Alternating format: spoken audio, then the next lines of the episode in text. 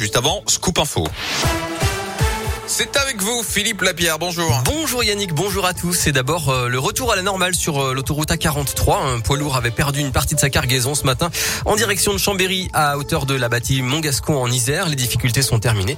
Et ce midi, il reste euh, un kilomètre de bouchon à signaler sur la M7 en centre-ville de Lyon, direction Paris, hein, à l'entrée du tunnel sous Fourvière. Partout ailleurs, pour l'instant, c'est fluide. Bonne route. À la une, le rendez-vous que toute la France attend, le débat de l'entre-deux-tours à la présidentielle. Emmanuel Macron face à Marine Le Pen. Duel animé par Léa Salamé et Gilles Boulot à partir de 21h sur TF1, France 2 et les quatre chaînes d'infos en continu. Plusieurs grands thèmes seront abordés, le pouvoir d'achat, l'écologie, l'international.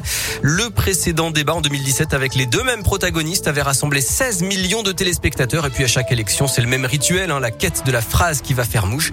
Comme ici, lors de précédents débats avec Valérie Giscard d'Estaing, François Mitterrand, Jacques Chirac et François Hollande. Vous n'avez pas, Monsieur Mitterrand, le monopole du cœur. Vous ne pas. Vous avez tendance un peu à reprendre le refrain d'il y a sept ans, l'homme du passé. C'est quand même ennuyeux que dans l'intervalle, vous soyez devenu, vous, l'homme du passif. Ce soir, je ne suis pas le Premier ministre.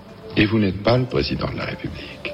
Vous me permettrez donc de vous appeler Monsieur Mitterrand. Mais vous avez tout à fait raison, Monsieur le Premier ministre. Moi, président de la République, je ne serai pas le chef de la majorité. Moi, président de la République, je ne traiterai pas mon Premier ministre de collaborateur. Voilà, le débat Marine Le Pen euh, contre euh, Emmanuel Macron, c'est donc à 21h ce soir. Dans l'actu, nouvelle vidéo choc de maltraitance dans un élevage. L214 a publié des images tournées dans un élevage de veaux dans le Maine-et-Loire. On voit des employés frapper les animaux à coups de pied, de poing, de bâton. L'association lyonnaise a porté plainte pour mauvais traitement et sévices graves. Les investigations continuent après la détection de deux cas d'hépatite aiguë chez des enfants de moins de 10 ans au CHU de Lyon. Une recherche de possibles cas a été initiée dans toute la France.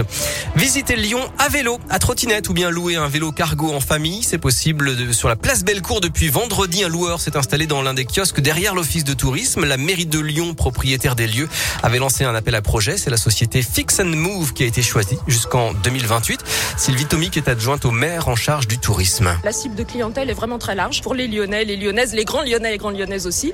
Et bien sûr pour les touristes. Puis voilà, avec la, la liberté aussi que permet d'avoir le vélo, où voilà, on peut euh, vraiment euh, accéder à plein d'endroits s'arrêter, repartir. Enfin, c'est vraiment en mode euh, flânerie. C'est vraiment très très pratique pour découvrir et se faire un peu son propre itinéraire justement. Parce qu'on a envie aussi nous de. Alors bien sûr, il y a les les endroits immanquables à Lyon, hein, évidemment que chacun veut visiter, mais il y a aussi plein de choses à découvrir dans des arrondissements moins touristiques, etc.